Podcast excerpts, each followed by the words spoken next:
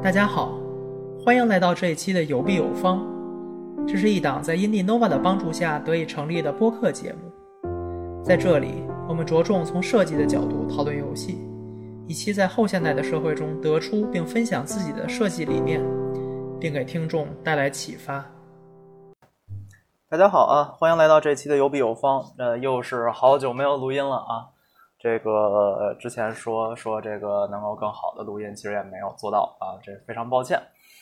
嗯，因为呃太久没录了，所以咱们这期啊就是录一些杂感之类的东西。这样的话呢啊，当然都是有关于游戏设计的，不会说是出现啊这岩井斋村个人生活杂感，对吧？这太无聊了。咱们还是要紧随主题。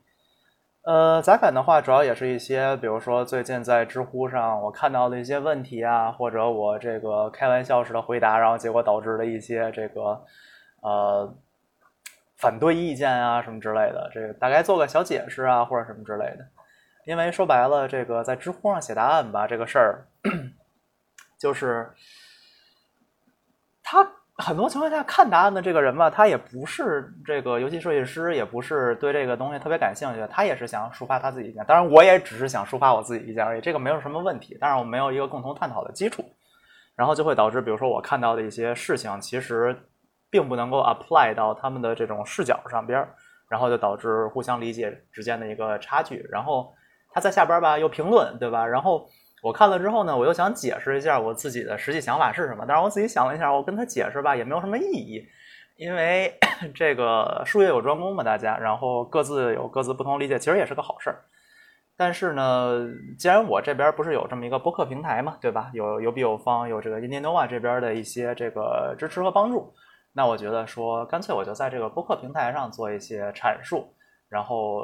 首先，这个阐述也不一定是对的，对吧？就像我们之前在最开头说的这个后现代主义，对吧？大家谁怎么理解都可以。呃，我是以我自己过往玩游戏的这所有的经历，对吧？然后包括我设计游戏的一些呃经历和想法，才有的这些看法。那这些看法未必，首先未必是对的，首先就未必有什么叫对的这么一说，对吧？然后呢，第二，它也未必，首先它肯定未必是商业的。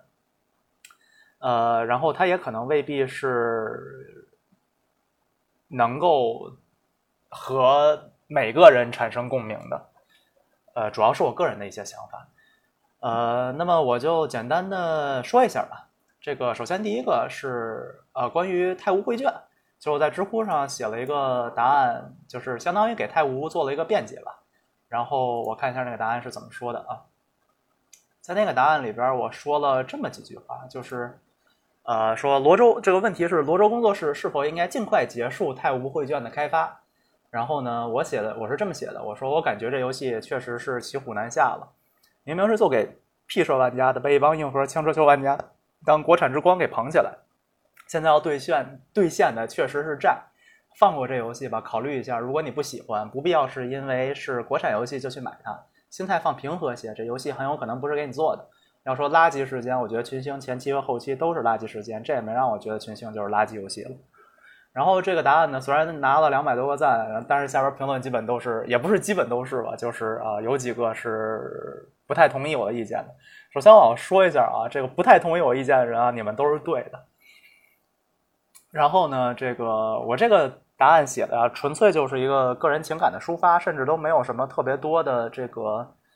呃，实际的说法或者说实际的这种硬核的内容在里边，纯粹就是一个说闲话的一个状态。然后呃，但是我觉得说我这里边有一些想法吧，我想好好的阐述一下，然后希望能够给大家有一些启发。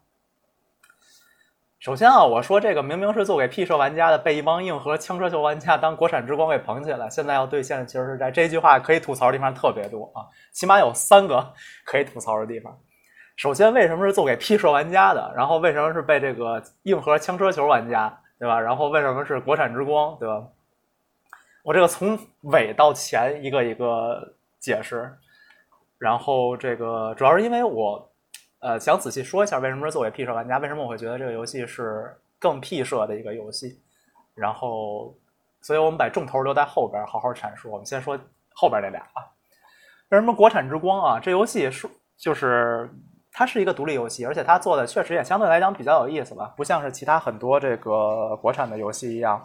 呃，因为大家都知道，说国产一旦做武侠游戏，比较倾向于直接做 RPG 嘛，对吧？然后 直接做那种 JRPG 类的 RPG，就是剧情比较呃，也是很注重剧情，但是剧情相对来讲比较呃直给的这种，对吧？不是说你要在里边扮演一个什么角色，做出很多选择，而是你扮演里边的一个角色。这个话应该这么说啊。就是 CRPG 和 JRPG 的一个区别，我大概讲一下。就是美式的 CRPG 和这个日式的 RPG 的这么一种区别。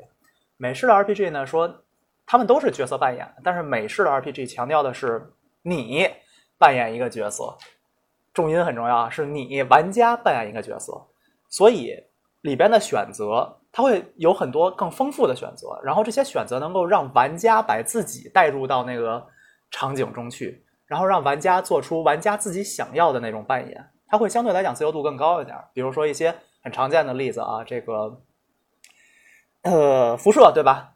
然后老滚对吧？就你可以做很多很多的事情，你可以在里边这个做你想做的你自己对吧？几乎是这样的感觉。然后在那样的一个故事设定下，这是美式 RPG。那么日式 RPG 呢？它的虽然也是角色扮演，但是它的想法是你扮演一个角色。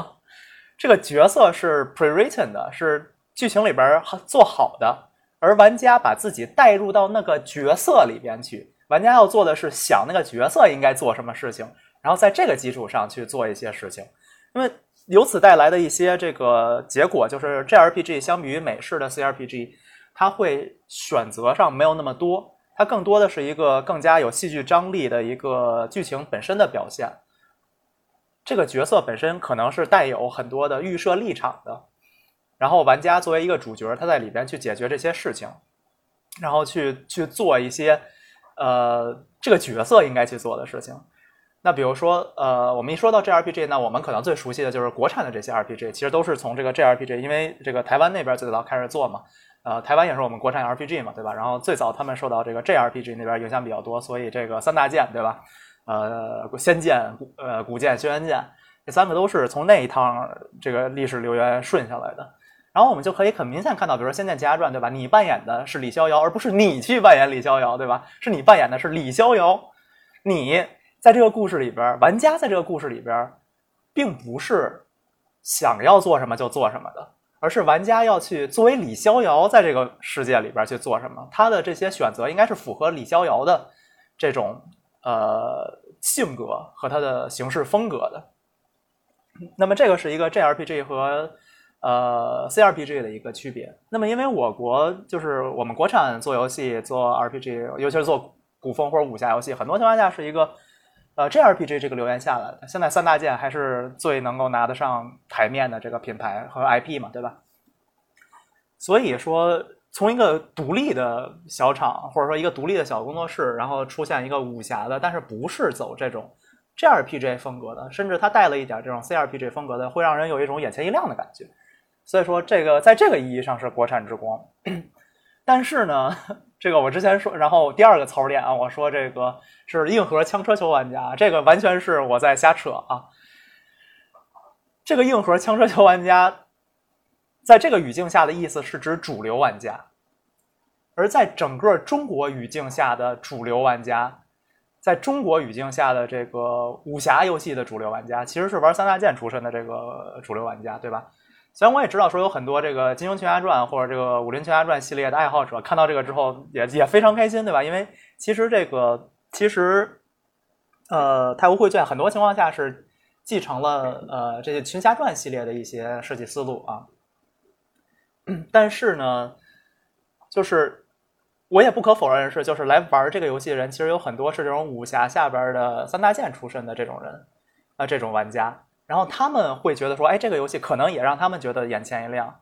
但是说白了，我觉得这些玩家对这种类型还没有特别的熟悉，或者说特别的欣赏，然后他们直接就去跳到了这样一个相对来讲比较。独立的领域，这样就相当于什么？就是比如说一个人很喜欢，比如说这个商业大片，很喜欢这种呃复联啊，这个复仇者联盟啊，这个漫威这一套系列，然后突然给他扔一个艺术电影，对吧？他可能不是说复联就比艺术电影差，但是这两种东西的审美风格不太一样，然后它是一个需要循序渐进的过程。但是你直接把它扔到这里边去，然后他又抱着说我是来支持国产的目的，然后玩了这个游戏。玩完这个游戏之后呢，又觉得说。就是没有达到自己心里想要那种东西，最后就有一种这个吃屎说不出来的感觉，对吧？一方面说，哎，这是国产游戏，我好像应该支持一下啊，又是国产独立游戏，对吧？我是不是应该支持一下？一方面玩了之后觉得说不合自己的口味，然后就觉得说我是不是应该吐槽呢，对吧？然后有很多人就在这种心态下边就觉得特别被备受折磨，然后最后心态崩了，就觉得这这游戏实在不怎么样。其实我觉得完全没必要，没有必要，对吧？这个游戏是做出来是给某一些玩家做的。然后你玩了这个游戏，你觉得不好玩，对吧？你两个小时之内你觉得不好玩，你退款，这个其实很可以理解，对吧？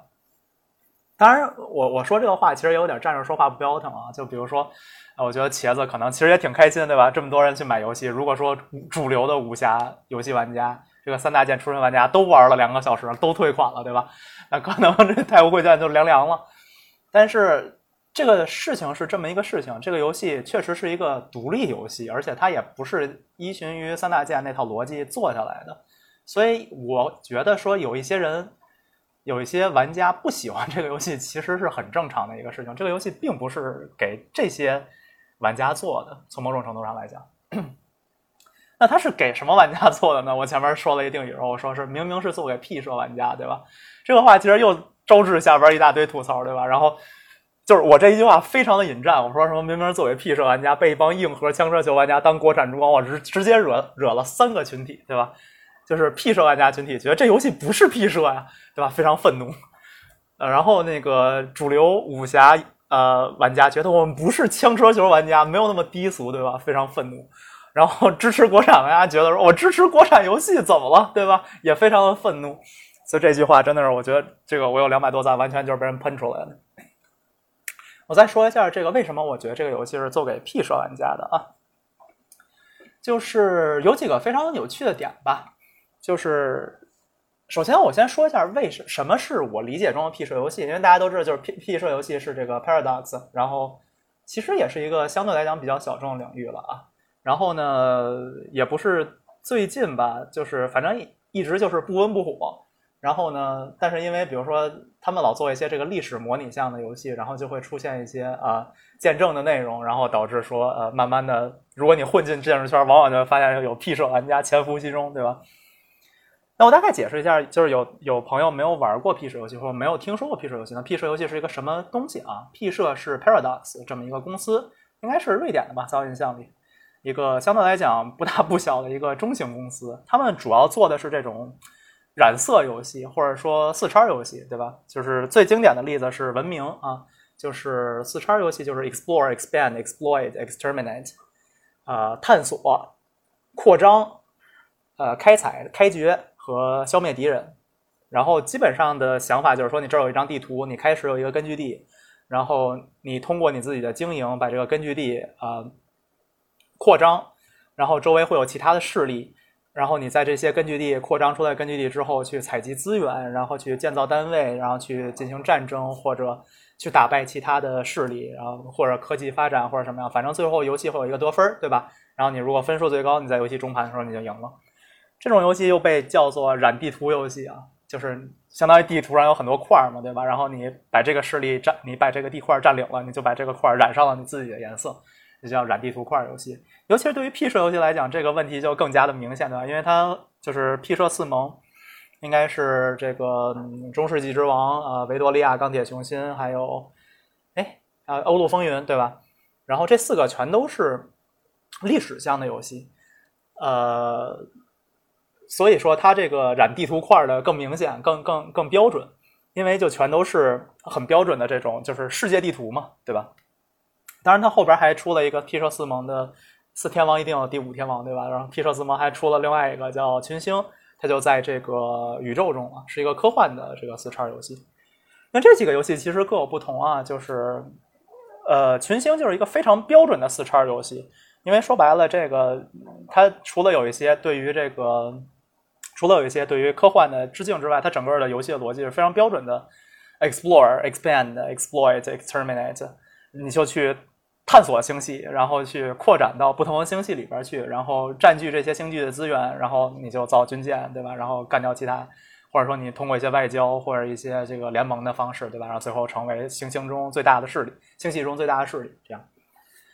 那么，但是 P 就是 P 社有一些其他的游戏吧，就是因为有它有一个非常奇妙的点，因为它是历史模拟向的游戏，它经常想要去试图模拟一下历史上出现的事情，然后让你更有一种代入感，对吧？所以说，它这个每个势力、每一个文明都有相比文明这个系列而讲更更精确的一些。呃，设定包括它也有一些历史的事件，这就像《三国志》系列一样，对吧？就是你玩这个魏蜀吴不同的势力，然后它会出现在不同的时间点，会出现历史事件。然后 P 社游戏也是同理，对吧？会出现一些重要的历史事件，然后呃会触发一些历史事件，然后你去去去 deal with 这样。就因为它有这种历史模拟的因素在里边，它会出现一个什么事情？就是它的很多情况下，它的 expand 可能未必特别的，就是它不是一个非常标准的四叉游戏，可能会出现这种情况。就是或者说你很多情况下没有那么多的 explore，你不需要去探地图，对吧？历史就摆在这里，地图就在这里，你不需要去看。很多情况下，或者你很难去 expand。比如说这个钢铁雄心，你基本上就呃，钢铁雄心也有很多 expand 了，因为你要占据根据地，对吧？呃，但是有的时候你的 expand 其实不是那么明显的一件事情，包括 exploit，就是你好像有一些情况下，你当然也去需要这个制造资源了，但是你并不像这个其他，比如文明系列这种，就是你就占一个资源点对吧？然后疯狂造资源这种，或者说像群星这样，就是每一个星系就有多少产出这种点儿，它有的时候不是那么明确的。然后 exterminate 的话，这个可能大概还是都有，因为这四座里边都有一些这个军队的要素在里边。可能这个就是也是最容易刺激到玩家的一个兴奋点的一个地方吧，就是像这种游戏一般都得有一个战争或者一种这种强和这种强势的和其他势力交互的一种交流手段，因为纯是外外交的话，可能就是它没有那么直接嘛，就从游戏可玩性上来讲，没有那么丰富，没有那么丰满，没有那么刺激，所以这就出现一个什么情况？我觉得 P 社游戏。它虽然说是一个四叉类游戏啊，它虽然很多情况下都满足这个四叉的一些定义，就是你会觉得说这应该是一个四叉游戏，但是它其实没有那么标准。再加上在这个意义上，它非常强调模拟。虽然说就是因为它毕竟是模拟嘛，你总会因为玩家的一些操作使得这个历史的走向非常魔幻，又叫魔幻，叫 P 社魔幻历史主义，对吧？但是他其实一些想法就是说，我想要更好的模拟这个东西，模拟这种历史上的经况情况是什么？就像一个历史爱好者经常会去试图去想这件事情。如果说，对吧？如果说我穿越到什么什么年代，然后以我一个什么样现在人的思维去做这些事情，会不会有不一样的结局？他其实想做的是这个。那么他为了做出这个模拟，他一定程度上牺牲了四叉的一些特性，所以导致他很多情况下 P 社游戏是一个不标准的四叉。但是它的核心在它的模拟上，通过数值，通过各种各样的这种经营去模拟这个历史。那回到这个问题来，我为什么会觉得《太无绘卷》是某种程度上的 P 社游戏？你仔细去看《太无绘卷》，其实它也带了一点四叉的成分，它其实是一个二叉游戏。我觉得啊，它是一个 Explore 和 Exploit 都有。它首先，你你在这个游戏里边，你在太湖绘卷里边，你是需要去到各个地区去探明每个地区都有什么人，都有什么事情，都有什么门派，然后能够学到什么武功，对吧？所以它肯定有 explore，它肯定有 explore，它的 expand 不是很明显，因为你不是可以去到处去占东西。它的 expand 更多的是说我在我自己的太湖村这个根据地里边去建造、去营造，它是一个类似小游戏的过程。但是这个这个 expand 它不是在大地图上。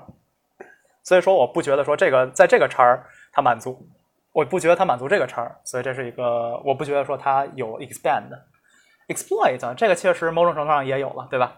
就是比如说你去各个地区，你有各个地区的门派，你要去把他们里边的这个门派支持度榨取出来，对吧？这个这是一个资源，你要去获得他们门派中人的支持率啊，获得他们的好感度，然后去学习他们的武功，这些都是资源，你需要去到。不同的地区去榨取的，所以它其实有一个 exploit，对吧？exterminated exterminate 这个其实是一个比较微妙的概念了。这个游戏因为它是一个武侠游戏，它肯定有战斗，对吧？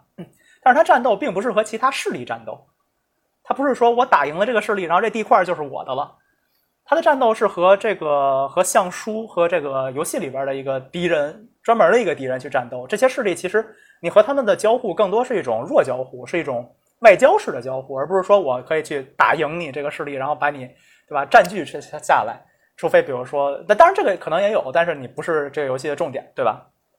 所以我觉得这个游戏某种程度上，《泰国会战》是一个二叉游戏，但是你可以看到它身上有四叉的影子，而且更重要的是，《太和会卷》其实是一个模拟游戏。他想要的是说，在这些游戏的框架里边，我想给你一个武侠的体验，我想给你一个，你作为一个太无传人，在这个设定里边，你可以做你自己想做的任何事情，你可以去学习各种门派的武功，你可以做你自己想做的那种大侠，或者你可以甚至你可以做一个恶人，你想要怎么样就怎么样。而且包括这个游戏里边，它有很多这种 generated narrative 在里边，就是它也是靠这个想象的。这个其实是我觉得它和 P 社游戏另外一个。很很接近、很有趣的地方啊，就是 P 社游戏，因为它是做历史模拟的，它经常会出现一些生成式的叙事啊。大家如果比如说看过 B 站的一个著名 UP 主叫这个稚嫩的魔法师，对吧？就能够看到说有很多的这种类似的脑补的部分在里边。比如说他有一个角色，呃，举一个例子，智能魔法师视频里边的例子，这个我推荐一下这个 UP 主，很有意思一个 UP 主，稚嫩的魔法师。啊，naive magician，对吧？就是天真的魔法师，稚嫩的魔法师啊。这个是，比如说我举他游戏里边一个例子，他有一个呃很知名的视频系列，是做中世纪之王，呃，做王国风云的，是讲的中世纪的这个呃贵族们之间怎么互相倾压、碾占、这个碾压、侵占土地啊，然后怎么扩张自己的家族势力啊，最终比如说登上王国，或者说统一某个帝国这样。那么在这个游戏里边，他就有一个，他专门做了一个视频，就是讲他作为不列颠之王怎么统治的，对吧？他先从威尔逊，我应该是从先从威尔逊公爵还是伯爵，我忘了，然后逐渐一步步鲸吞，然后变成不列颠之王，然后的这么一个故事。在这故事里边有一个非常有趣的角色啊，叫做阿兰，是他的一个廷臣，是他的一个臣子。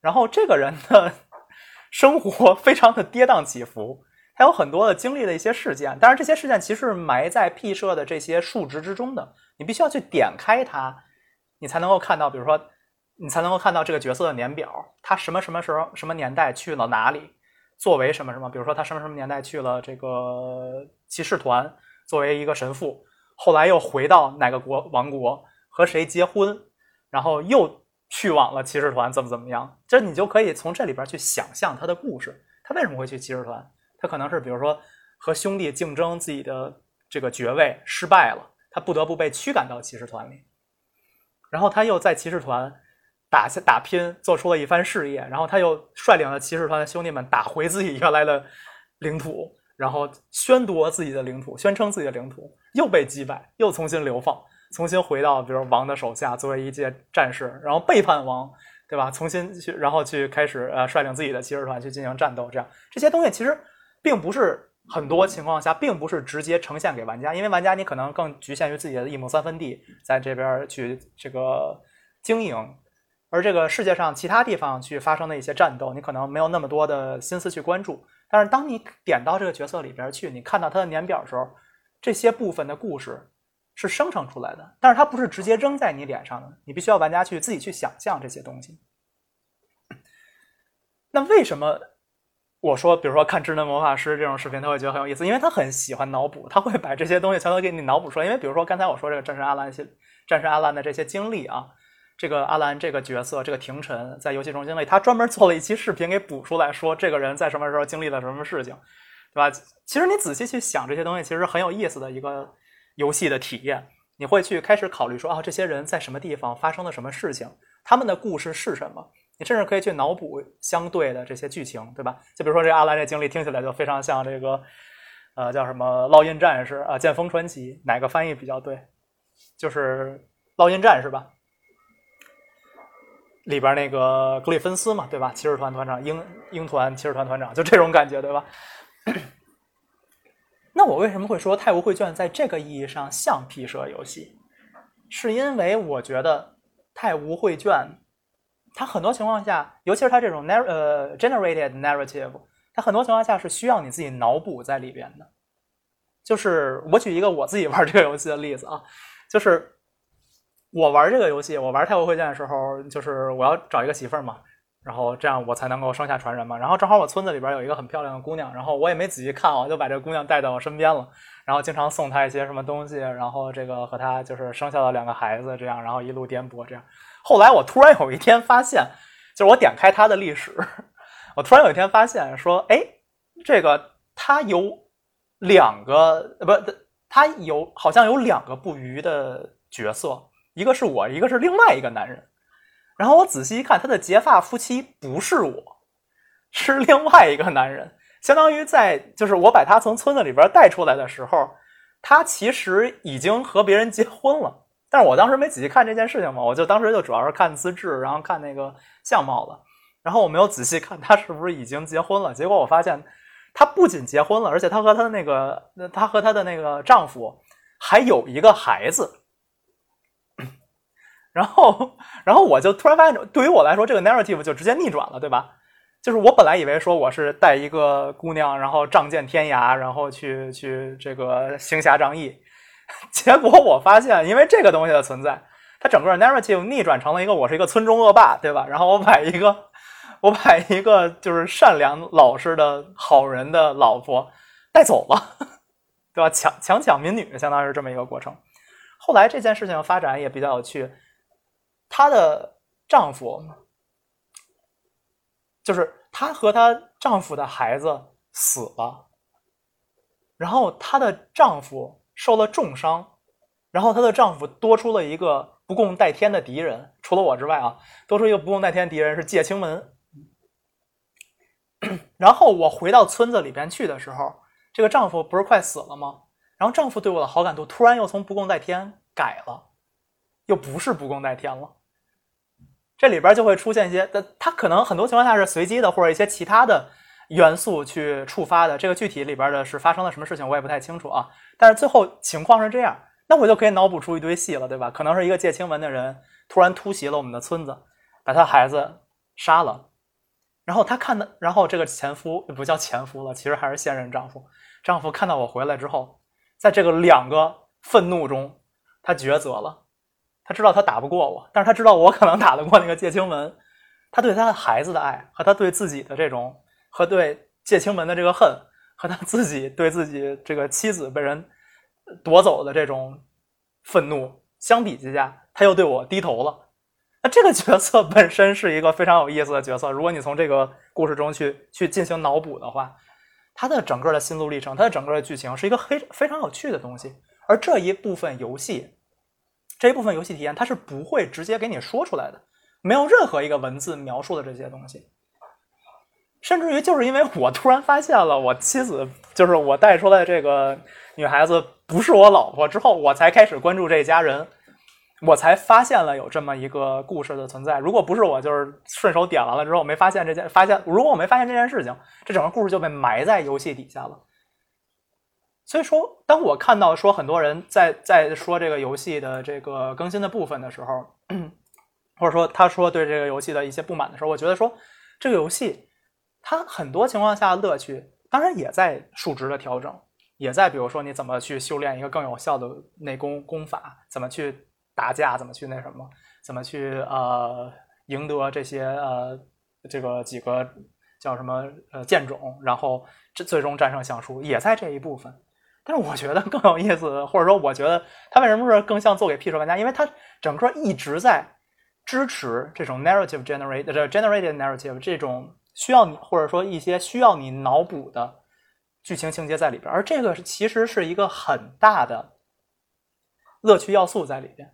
当然，我并不是说说，当然我并不是说别人的 play style 就是错的，我的 play style 就是对的，一定要按照我说的这种方式玩，不然的话，你玩数值就是不对，那完全不是，对吧？那很多，比如说钢铁雄心，或者说这个十字军之王，大家也有很多在玩数值，对吧？或者说看那个历史历史梗、历史捏他，对吧？比如说我看到了，比如征服者，对吧？或者我看到狮心王，我觉得非常开心，对吧？但是就是。这个游戏的系统它已经复杂到了可以开始支持你去享受这些东西，而我觉得说这种可能性是 P 社游戏的一个特点之一，它一直都是以这种数据，以这种看起来比较基础的玩法，通过这种乘法的方式或者一种这种排列组合的方式叠加起来，使得这个系统拥有了足够的复杂性，可以呈现出那些你去脑补出来的剧情内容。对吧？而这个可能性本身是我觉得《太古绘卷》和 P 社游戏相似的地方。当然，比如说我看下边这个评论啊，就是这个呃，P 社虽然天天黑，但是远古版本的群星都没有 P 社完成度这么低啊，这非常有道理。这是一独立游戏嘛，独立游戏这群群星已经是 P 社四盟的第五盟了，对吧？然后他那个时候《欧陆风云四》都出了，对吧？然后《十字军之王》也出了二了，对吧？你想想这个。就是你你怎么能把一个第一款一个工作独立工作室做第一款游戏，跟一个起码是二 A 的公司做的恨不得第八款游戏相比，对吧？呃，看到做给 P 社玩家就笑了。现在还在留下一直玩的，基本都是研究配招、研究武学、研究各种花式通关的人。这些人通常都是玩国产群侠呃系列过来的，不是你自以为的枪车球。P 社玩家怕是早回去玩 P 社游戏了。OK。而且不要自己臆测别人骑虎难下，这些都是茄子自己想做。就算玩家想要的，茄子不想做也不会去做。说白了，这游戏玩的还是武侠。我觉得他说的对，呃，是这样，没错，就是这个，呃，就是我刚才也说了，对吧？每个人都有每个人的 play style，然后 play style 不一样，不意不意味着你就不对，对吧？都是很有意思的事情。包括你说为什么 P 社玩 P，你说为什么这个 P 社玩家的 P 社游戏那么？呃，有可重玩性，对吧？其实对于我来说，我不是很喜欢 P 社四盟的前四盟，我其实是玩群星的，对吧？但是呢，我很多情况下就会丧失这个某种乐趣，因为群星是一个很标准的四叉游戏了。这个，我想想这个话应该怎么说啊？因为 P 社本身它依托的是一个很相对来讲。不好说小众，不好说大众的这么一个群体是历史爱好者这么一个群体。那历史爱好者这个群体本身就是说，那我就有很多的想象力，对吧？然后我想说，我回到这个历史里边去重新改变。它的这个模拟是建于这个逻辑下的。而对于这个武侠的这个玩家来讲，就是他可能很少会有这种这种想象力，不叫这种想象力或者这种想法，就是也不是说对或者错，只是他没有想过要这么做。所以我觉得他们大家，比如说去研究配招、研究武学、研究各种花式通关的人，我觉得没有错，这是一种乐趣。这也是为什么茄子现在就在疯狂的更新那个什么，在我看来没有什么意义的那个呃什么什么那个配招啊，或者那个什么呃奇妙的这个一些这个叫什么，就是武学上的一些东西。当然他也已经承诺了，对吧？然后他当然也必须要更新，对吧？但是我觉得说白了，就是。当然，你去做这些东西也没有任何问题，然后他们都喜欢，就是也挺好的，对吧？但是像我这种玩家，我会觉得说，它的一个乐趣很大，一个乐趣点就在于它那种 narrative 补充的可能性。P 社玩家当然是早回去玩 P 社游戏了，这个是非常对的。这个人说的最后一句话，我觉得非常对啊。说白了，这游戏玩的还是武侠，没错。但是你要这么说的话，不叫但是啊，在这个逻辑基础上，我觉得他说的对。在这个逻辑基础上，群星玩的是科幻，但是 P 社游戏本身是做历史的。你说这个游戏，那你要这么说的话，比如说你说用这个理由去否定，呃呃，太古绘卷有点像 P 社游戏，那你可以用同样的理由去否定群星也不是 P 社游戏，因为 P 社游戏原来都是做历史的嘛，历史模拟，但是群星完全不是，它是一个科幻作品。所以说，我觉得说吧。他说的对，这个最后还是归结到这个点上，对吧？咱们就是一个后现代社会，这个谁玩什么游戏，想怎么玩怎么玩，对吧？只要你开心都可以，只要你玩完之后开心，不骂街，对吧？然后或者说你骂街，你骂的有理有据也可以，没有问题，对吧？所以就比如说这个朋友，虽然他也他其实也不是骂我，虽然他语气不太善意，对吧？然后有那种枪火的这种语气，但是我觉得他说的其实有道理，对吧？就包括比如说下一个人，对吧？第第二个意见就出现了这种对吧？ludology 和 narrative 的这个冲突啊。下一个就在这个评论下边，下一个评论，什么叫骑虎难下？就不务正业，自己作妖，整天更催迫，更平衡，游戏内容就加了几个奇遇和奇书，有这精力去做游戏内容，都推到哪里去了？这两个人的意见完全就反了，对吧？上一个人说，现现在基本留下一直玩的都是研究配招、研究武学、研究各种花式通关的人。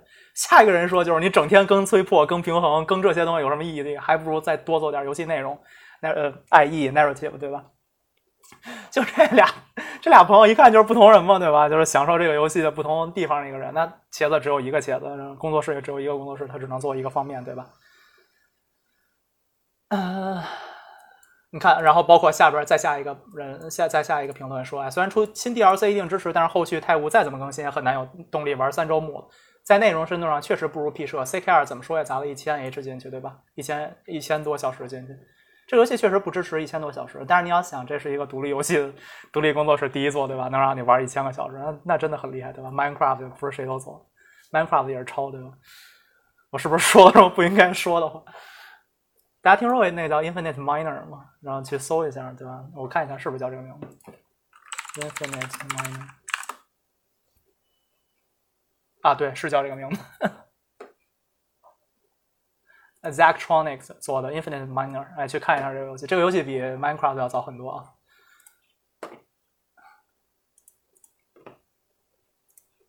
有没有 Minecraft 原教旨主义者？那个啊，是这样。然后 P 社玩家表示对武侠无感，这非常有道理，对吧？你是一个 P 社玩家，你很多时候就是，我觉得大部分 P 社玩家不是冲着说这是一个有 generated narrative 的想法过来，他更多的可能是一个历史爱好者。你不喜欢武侠，不喜欢这个题材，对吧？就非常有道理。就像比如说，呃，就像比如那个 P 社突然出群星的时候，大家也觉得挺诧挺诧异的，对吧？可能也不是所有的 P 社玩家全都接受了群星这么一个游戏。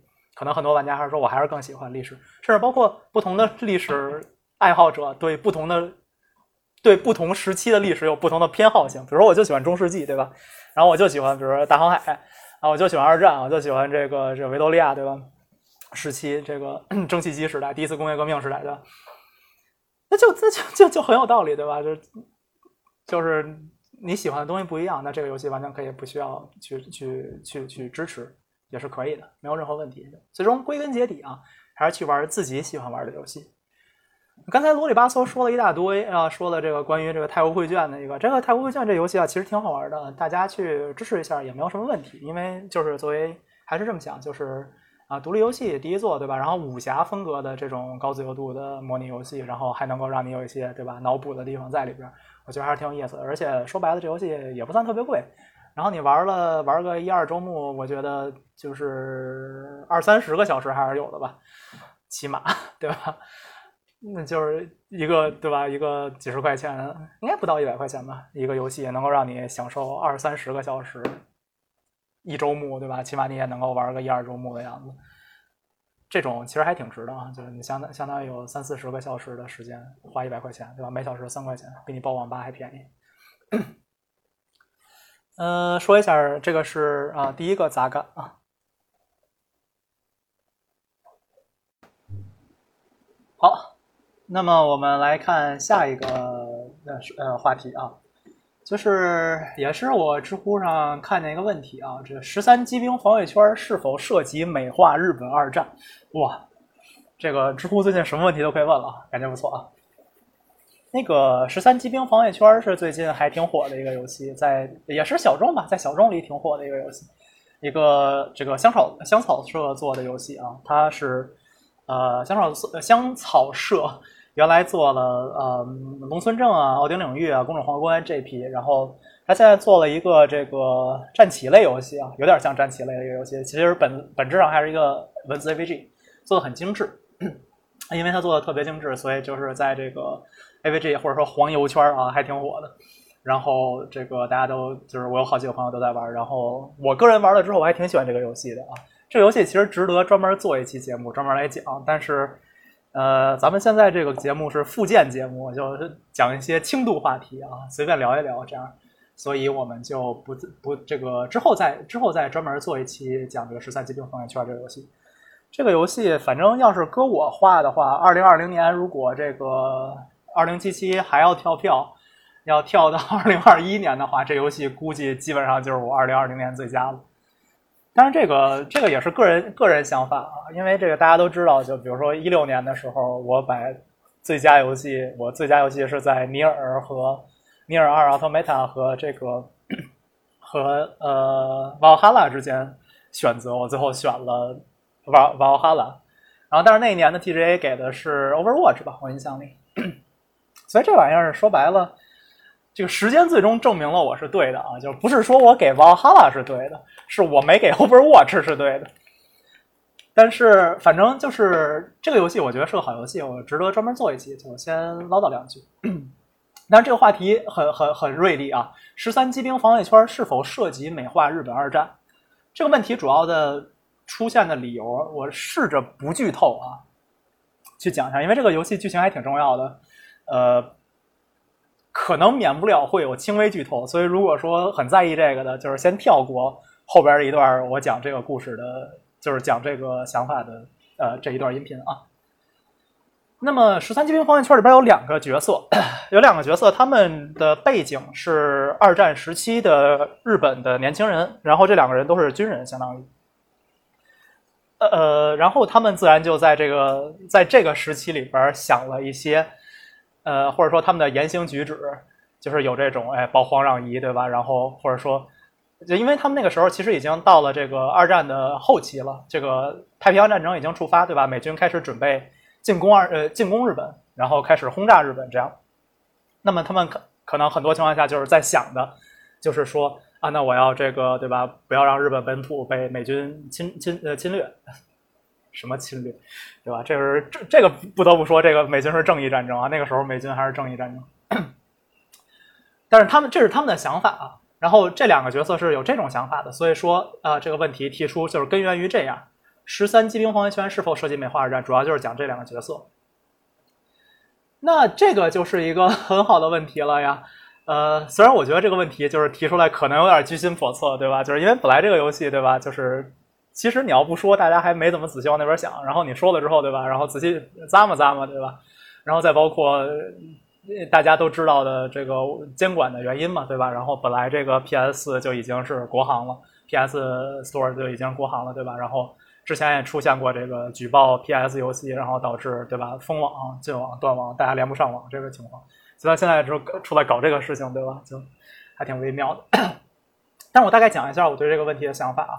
首先，这个游戏是香草社呃香草社呃香，我永远说不清楚这个词，香草社做的，这是一个日本公司。那这首先我们要考虑一下这个日本整个社会对战争的反思。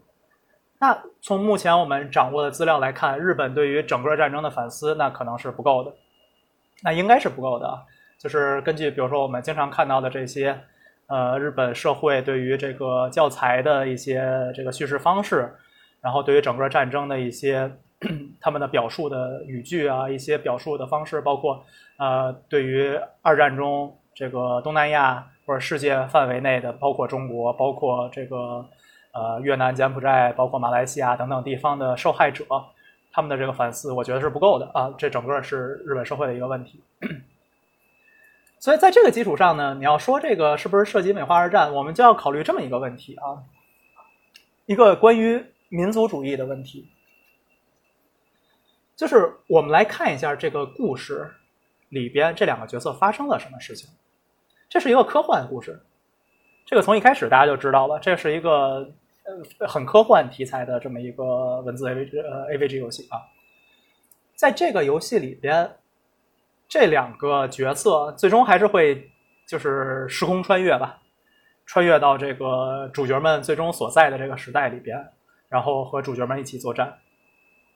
那我在这个答案里边是这么写的，就说十三骑兵防卫圈啊，设计了这么一个重要概念：哪怕是同一个人格，在不同的环境下成长，也会有不同的想法。这个游戏里边有很乱的 CP 关系，有大概是应该是七个女生，六个男生吧，在我印象里。这个数具体数字不太清楚，但是它这个 CP 是很乱的啊，就是包括因为有穿越前、穿越后，然后第几几次轮回。然后导致谁喜欢谁，谁不喜欢谁，谁和谁在一起了，谁和谁没在一起。其实是很乱的一个 CP 关系，但是他们可能说是同一个人格，但是他们就有不同的选择。那我下边写的就是说，那么一个本来可能善良的人，在一个疯狂的时代里是很难保持理智并超脱那个时代的。那比如说，如果说有这个美好正常的生活环境，人们相对来讲也很难变得狂热。比如说，在这十三机兵里边，它有几个时代啊，在一九八五年这个时代，包括之后的所有时代里边的人，没有想要打仗的，基本上没有想要打仗的。就有几个人可能是有一个人可能算是恐怖分子吧，但是他的恐怖分子的理由是他有他自己理由，他不是想要去杀人，他的主要目的还是想要去救人。他不是说哎，我的这个想法是怎么怎么样的，然后。他是希望说通过他的这个活动能够去保护这个时代，还是出于这个目的，而不是说我要去像二战时期的日本一样，我要去通过侵略别人来获得更多的资源。他不是这个意思。包括这个，包括这个，这几个，这两个，这个二战时期生长的这个男性角色，跑到了穿越到一九八五年之后，他想的可能也不是战争了，想的更多的也不怎么是战争了。可能他嘴头上也会说一句说：“哎呀，我们要保卫国家，对吧？保卫家园。”但是他首先，这日本也不是保卫家园在二战，对吧？虽然虽然他们后期可能慢慢的演化成有点这种感觉，对吧？就是说什么，因为尤其这个美军已经这个快要本土登陆的时候，他们可能会觉得啊，这一一玉碎，对吧？但是说白了，这个。战争还是咎由自取嘛，对吧？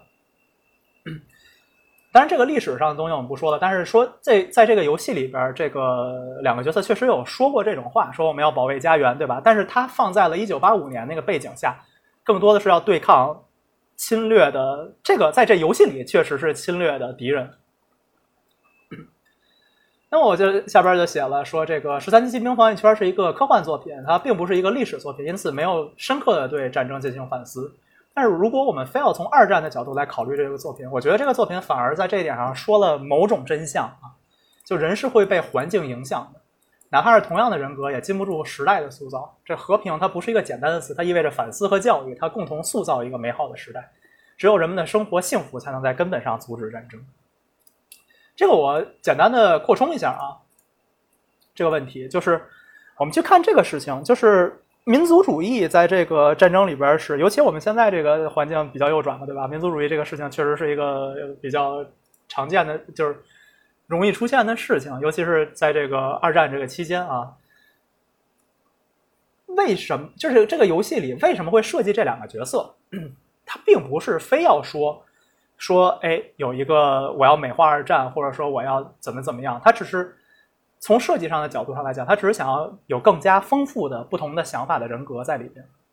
那就像我们经常说，对吧？昭和男儿和这个，对吧？平城废宅现在已经令和了，对吧？他就想要出现一种这种昭和男儿和平城废宅的一个对比，因为很明显，在这个游戏里边，一九八五年这批人都相对来讲性格比较温柔。这些角色相对来讲性格比较温柔，比较，呃，更像我们传统意义上的现代人，对吧？但是这两个昭和时期，尤其是在二战时期的这个人，他就出现了一种笨拙，出现了一种这个大男子主义，然后一种这种就是昭和男儿的那种特征，对吧？他可能想要的是这种，就是这种偏右派的人在。这个故事里边的他的一些选择，他的一些性格的体现，让整整个故事更丰富一些。包括他很多调侃这两个人，包括这两个人里边有一个人，对吧？喜欢了，哎，这怎么才能不剧透呢？这个角色出上，这个角色的序章就已经说了这件事情，我觉得也不算剧透吧。就是他喜欢上了一个女装大佬，对吧？然后他后边很多情况下的这个角色。纠结都是说我喜欢了一个人，但是这个人是个男人，但是我还是很喜欢他，但是我又是对吧？昭和男儿，我怎么能对吧？喜欢一个男人，然后就 就出现了一些这种喜剧化的构图，包括这整个人的这个人的整个剧情都是这种喜剧化的东西。当他穿越到一九八五年之后，他每天就是找他的女装大佬，想跟女装大佬说话，然后要不然就是在地上捡钱，包括这整个是一个戏剧冲突啊，就是因为你想，比如说在整个。这个语境叙事下，那昭和男儿在这个语境叙事下，他应该是一个，对吧？就是很有要强、要要面子、要份儿，对吧？然后固执，然后不愿意放下自尊的这种人，对吧？但是这个角色他在整个的游戏剧情里边，除了序章，后边所有的游戏剧情基本上都是在地上捡零钱，然后买炒面热狗、炒面面包，然后每天就是啊，炒面面包好好吃，然后不行，我是昭和男儿，我怎么能在地上捡钱？然后买炒面面包吃，然后但是又好好吃，然后又使劲捡钱，然后在别人看着他的时候，他又不敢捡钱，又不愿意放下这种自尊，其实把他塑造成了一个大男子主义的这么一个形象。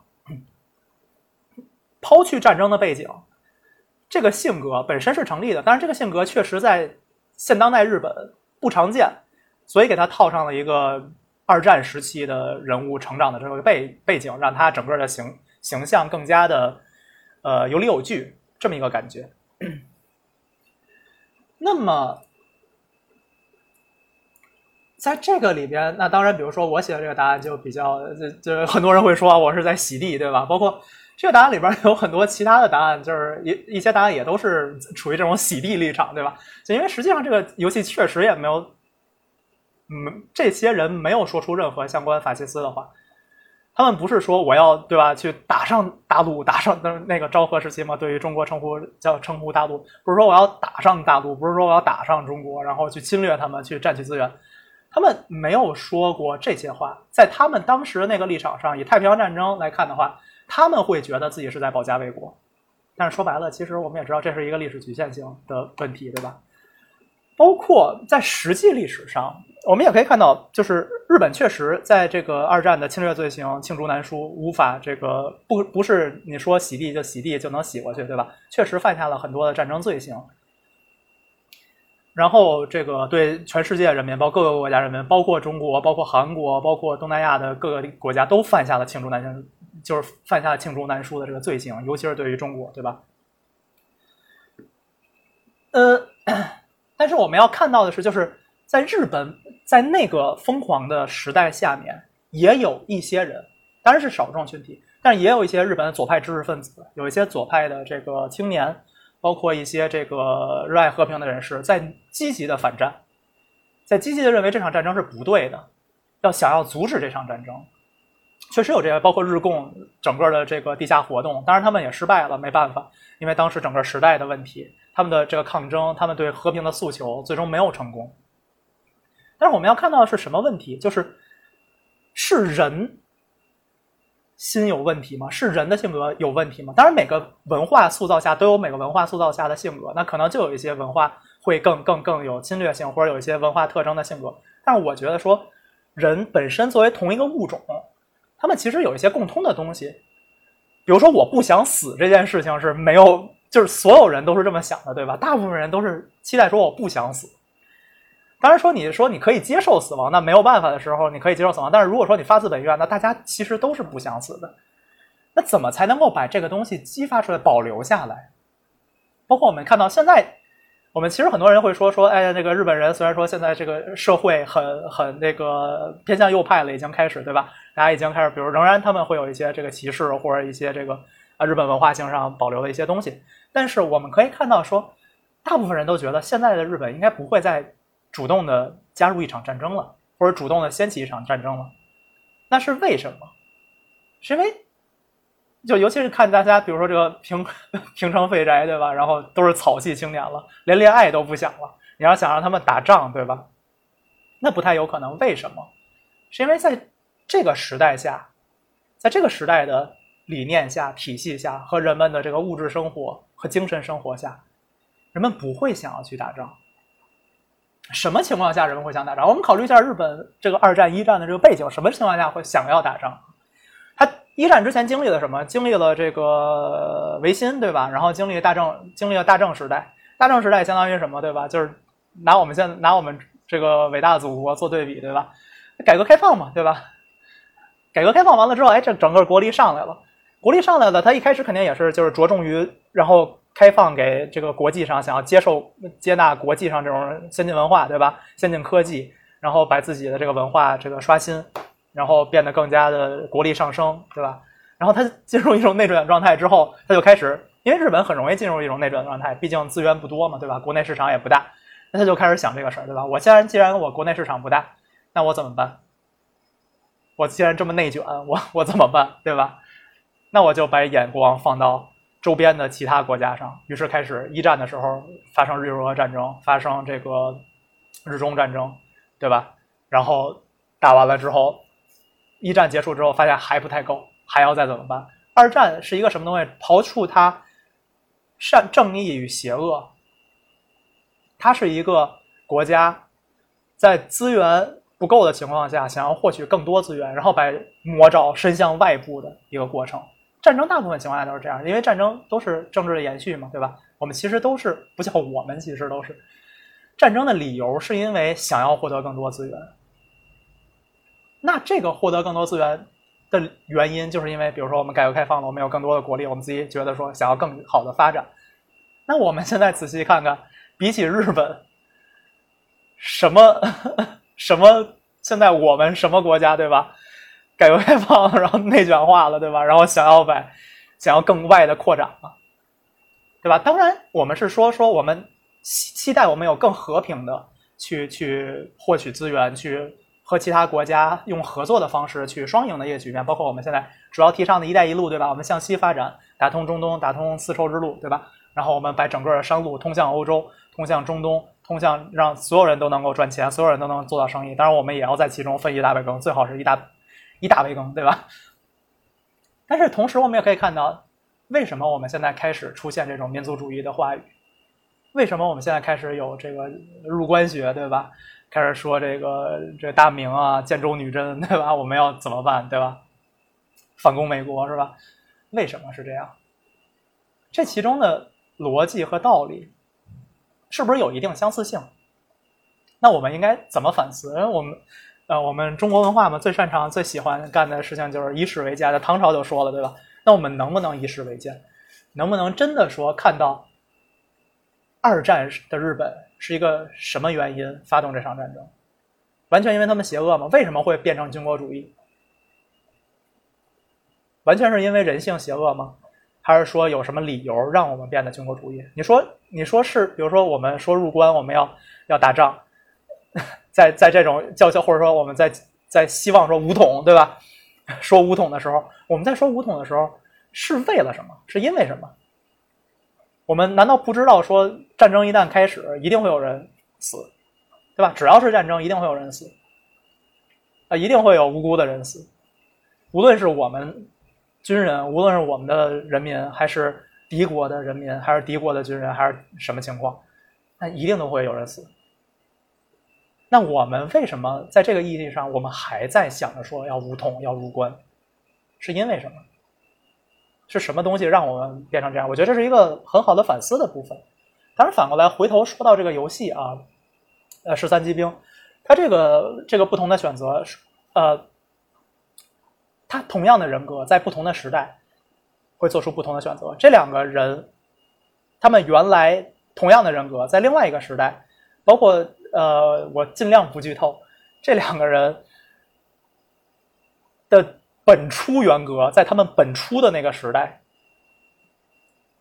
完全没有法西斯的立场。他们两个人在本初的原格，在本初的时代，一个是一个工程师，一个是一个军人，对吧？他们可能有的人比较。右派有的人相对来讲比较喜欢那个历史，想要去看一看。那就像比如说有这种二战趣味嘛，我们有的人也喜欢，比如说这个汉朝历史，对吧？最强盛的时期。那这些人格，他们本身可能是善良的，或者说他们人格本身没有非要去侵略别人的意义。但是到了昭和之后，他们的性格就说出让他们说出了我要保家卫国的话语。然后他们又到了后来的时代，到了一九八五年，他们的保家卫国的思想又变成了在地上捡零钱，去买炒面面包。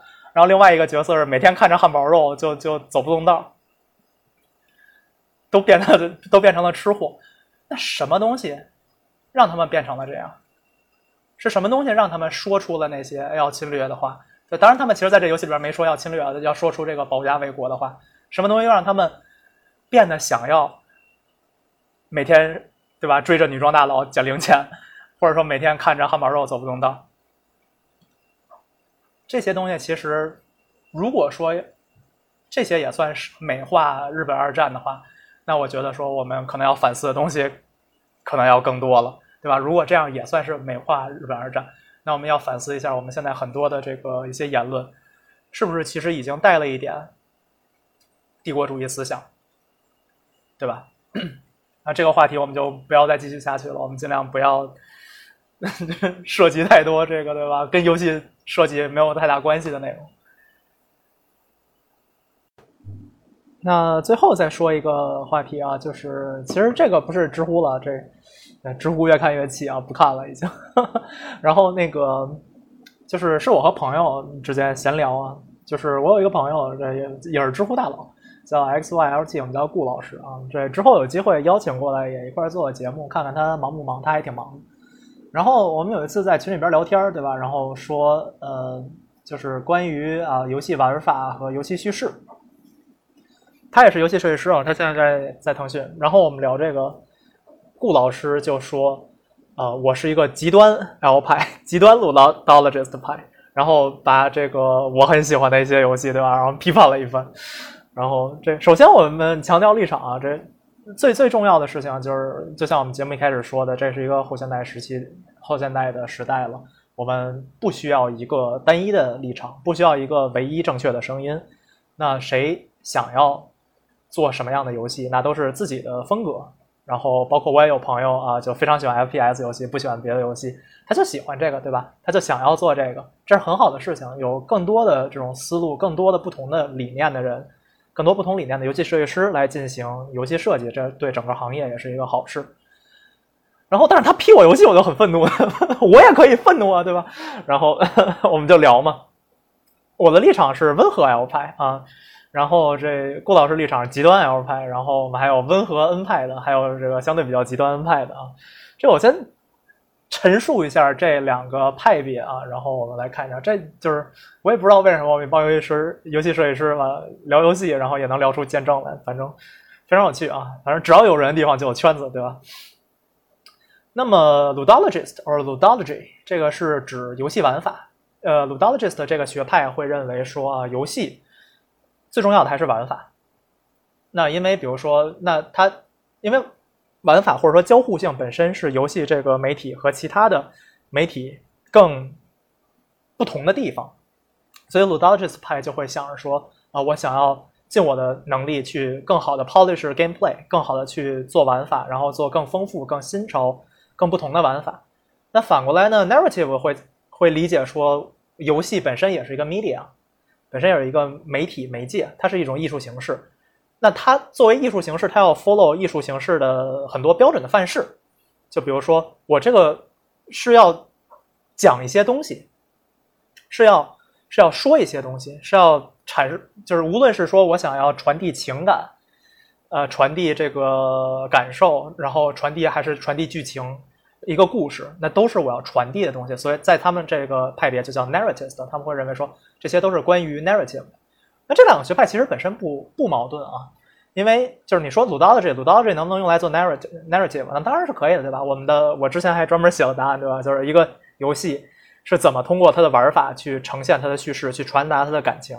那反过来，对于 narrative 来讲，那我哪怕一个最纯粹的 ludologist，哪怕一个最纯粹的 ludology 游戏。它也是在传达一种体验，对吧？就是我一个游戏，它好玩好玩这种感情是游戏设计师想要传达给玩家的，对吧？就是玩家也会觉得说啊，我这游戏好玩儿这是游戏设计师想要让玩家达到的部分。在这个意义上，它仍然是一个 media，它仍然是一个传播的过程，仍然是符合这个 narrative 模型的。那那这个。但是具体到我们实际的设计理念上，那就不一样，对吧？比如说顾老师就是 X Y L T，呃，顾老师在这个叙事上，他就会很很着重于说，呃，有些游戏他就喜欢，因为他玩法很好玩。然后他举了一个例子，比如说怪物怪物火车，这个是还挺近的一个游戏，挺新的一个游戏啊，这游戏很好玩啊。然后玩的时候，就是可以很明显的感觉到，它是一个 mechanic 优先的一个游戏。它是先有了这个 mechanic，然后有了这个 mechanic 之后，我想说怎么着也得给它包层皮嘛，对吧？不然的话我这角色也没法画，然后这这就没法呈现出来。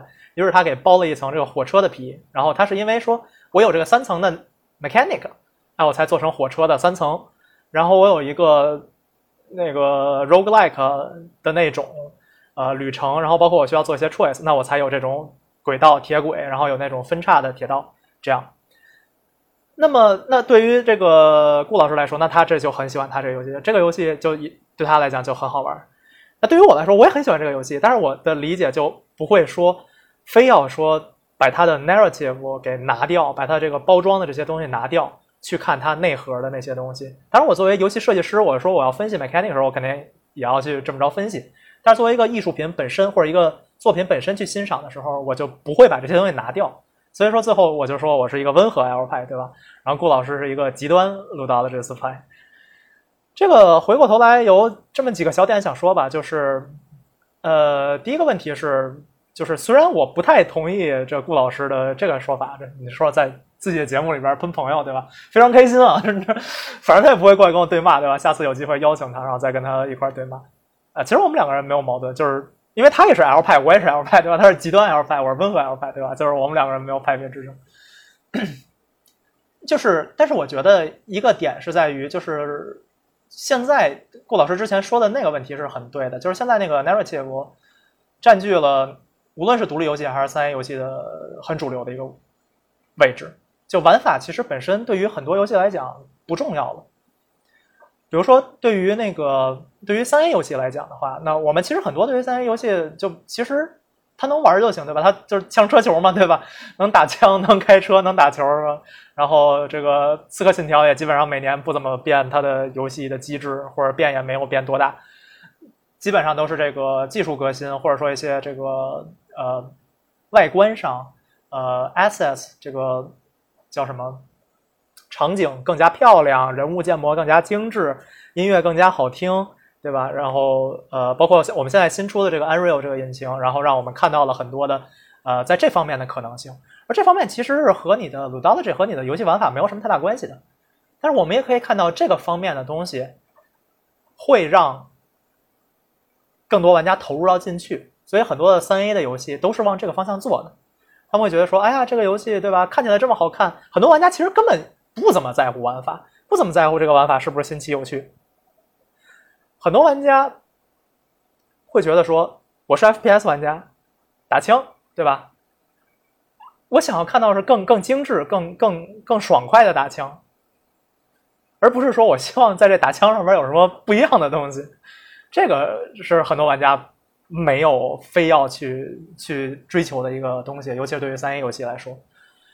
那对于呃独立游戏来说呢，那其实也有类似的一些想法，包括我们现在看到这个很多游戏越做越精致，很多独立游戏打着独立游戏的呃幌子，对吧？然后它其实越做越精致。我之前也写过一篇文章，论什么什么风尘什么和爱情，我都忘了那个文章的名字了，就是批了一遍那个谁，批了几个游戏，然后就是在我看来，很多独立游戏的它的这个。特点或者说它的对于我来说有趣的地方，就是在于他们在玩法上做了很多新的探索。因为是独立制作，因为是小成本，所以他们可以以更低的成本去迭代，去做更冒险的事情的这种玩法。但是我们现在不得不说，已经看到是我们又看到了一波新的独立推向商业的浪潮。我举一个例子，就是我举两个游戏，《瓦奥哈拉》这游戏，我觉得很喜欢。也有另外一款游戏很类似，也是这种喝饮料聊聊人生的游戏，叫《咖啡 Talk》，也挺近的。最近今年吧，还是去年出的一款游戏。这个游戏它明显做的更精美了，它确实做的更精美了。然后它甚至还讨论了很多政治正确的问题，对吧？我们大家都知道，这个瓦哈拉是一个很政治不怎么正确，它叫什么 Cyberpunk Wife Simulator，对吧？它政治很不正确。咖啡 Talk 这个游戏明显更精美，精美很多。然后，哪怕说同样是说这个 pixel art，对吧？呃，虽然我自己个人更喜欢那种呃瓦哈拉这种 PC 九八这种老高 game 的风格，我觉得有一种 nostalgia 在里边，有一种叫什么怀旧在里边。但是我也不得不承认，说哈飞 Coffee talk 的绘制、动画各种各样的东西，它是更精美。但我会觉得这个东西染上了更多商业的要素。而他的这个创新，并不是在他 gameplay，或者并不是在他讲的故事有多有趣上边，而是他把这些浮于表面的东西，就像是那些三 A 游戏一样，把这些外观的东西做得更好看了，做得更精致了。但我也不是说这东西不好，对吧？我们谁都喜欢更精致的东西，尤其是不是游戏设计师的一般玩家，对吧？肯定会更喜欢说啊，这游戏看起来更好看，呃，动画效果更多，音效更好，那我肯定会更喜欢，这个是很有道理的。但是我觉得说，在这个意义上，我为什么会觉得说顾老师的这个想法是对的，是有道理的，而且是值得拿出来，比如说甚至推荐一下的，就是。像我这种 温和 L 派，就像是任何社会运动一样，你看就又变成了见证，对吧？就像是任何社会运动一样，温和派是没有办法推进很多历程的。有的时候矫枉必须过正，你没有极端 L 派的人去推这些东西，去做那些更实验的东西，去做那些更实验的玩法，它其实是整个的玩法的研究是没有办法去更极端、更更更扩展的。因为实际上，我个人觉得我们游戏设计还是在一个相对来讲比较年轻的状态。我们并没有真的说像电影一样，有了很多很多，就是常用的技法，有了很多很多的这种，呃，设计的理念或者说拍摄理念、镜头语言的运用。比如说马赛克这种经典理论，都都就是马赛克、蒙太奇。不是蒙太奇这种经典的理论，然后就是建立了在这个蒙太奇基础上建立了现在的整个电影的镜头语言的整套理论。我们现在游戏很难说有这么一个经典的东西在，当然它也有一些相对比较经典的东西在，一些我们基础认知已经认识到，但是我们仍然处在一个摸索设计的技术的阶段。而在这个阶段时候，因为我们现在的这个情况已经商业化嘛，我们。已经开始止步不前了。我们回头去想想，我们九十年代就是或者是零零年出的这些游戏，其实有很多挺革新的游戏。但是在现在这几年，我们看来，我们很少出现一个什么游戏，然后把新开创一个新的 genre，或者说一个新的新的玩法，一个什么，其实这个就不是很常见了，对吧？那极端 L 派的意义在什么？除了说。这个我们可以互相对骂 之外，对吧？我觉得极端 R 派一个很重要的存在的意义，就是它真的能够推动整个游戏设计的一个理念。尤其是一个设计师，如果是极端 L 派的话，他在思考的就不是那些换皮的东西，他是绝对不会去想换皮的。我温和 L 派，我经常会想一些微创新啊，换换皮、换换皮啊之类的东西，对吧？然后我想做一个游戏，我做一个我喜欢的游戏，那很有可能是我自己喜欢的那些 mechanic 传吧传吧组合一下。然后套一个我喜欢的皮，比如说来一个二次元美少女啊，或者来一个什么这个对吧，露露胸露露腿啊，然后 做一个这样的游戏。但是顾老师就不会这样想，顾老师就会非常的挑战玩法的极限在哪里。或者说，如果他能够有机会，因为他现在大在大公司嘛，其实也基本上打打嘴炮。如果他有机会去真正自己去做一款游戏的话，他的尝试可能是更革新性，比我更革新的。那么在这个基础上，我觉得说，呃，也算是重新回顾一下这两个学派的争端吧。我觉得根本的情况是这两个学派本身并不矛盾，但是 narrative 或者一些，呃，更当然 narrative 也不仅只换皮了。我刚才说这说法好像是仿佛只能换皮啊，也有很多很优秀的 narrative 游戏，比如说啊 Journey 啊什么之类的，对吧？老游戏，但是。很明显，我们现在这个商业环境下，无论是独立还是三 A，其实对玩法的重视没有那么大，很多玩家也不怎么关注这个。那在这个意义上，如果有一个有一些我们比较极端的这个 game designer，在这个极端 ludologist 派下，更加强力的去推进，哪怕去推进大公司的一些设计、一些改进，去推进一些这个独立圈的一些设计、一些改进，那我觉得都是一些好事儿。那基本就是一些唠叨了啊，这个啊也没有什么别的乱七八糟的要说，嗯，这基本就是喷顾老师 在自己个人节目里边喷朋友，非常开心。那就这次节目就基本说的这三个点吧，一个是这个为什么太古绘卷批说游戏，为什么十三机兵没有美化二战，然后喷了半天顾老师。呃，基本这一期就这样，算是一个复健节目，就是恢复康健的节目，所以就说了一些非常轻的话题，一些。没有那么，就是直接对一个游戏进行进行相对来讲比较深入的分析，而是一个更泛泛而言之的个人思想的一些片段吧，是这样。那这期节目基本上就到此为止。呃，也通过这期节目，就是向听众们宣告，我这个对吧？严某人又回来了。然后在之后有一些时间的话，会再继续更新啊，有必有方节目，呃，是这样。好，那么我们下期再见吧，拜拜。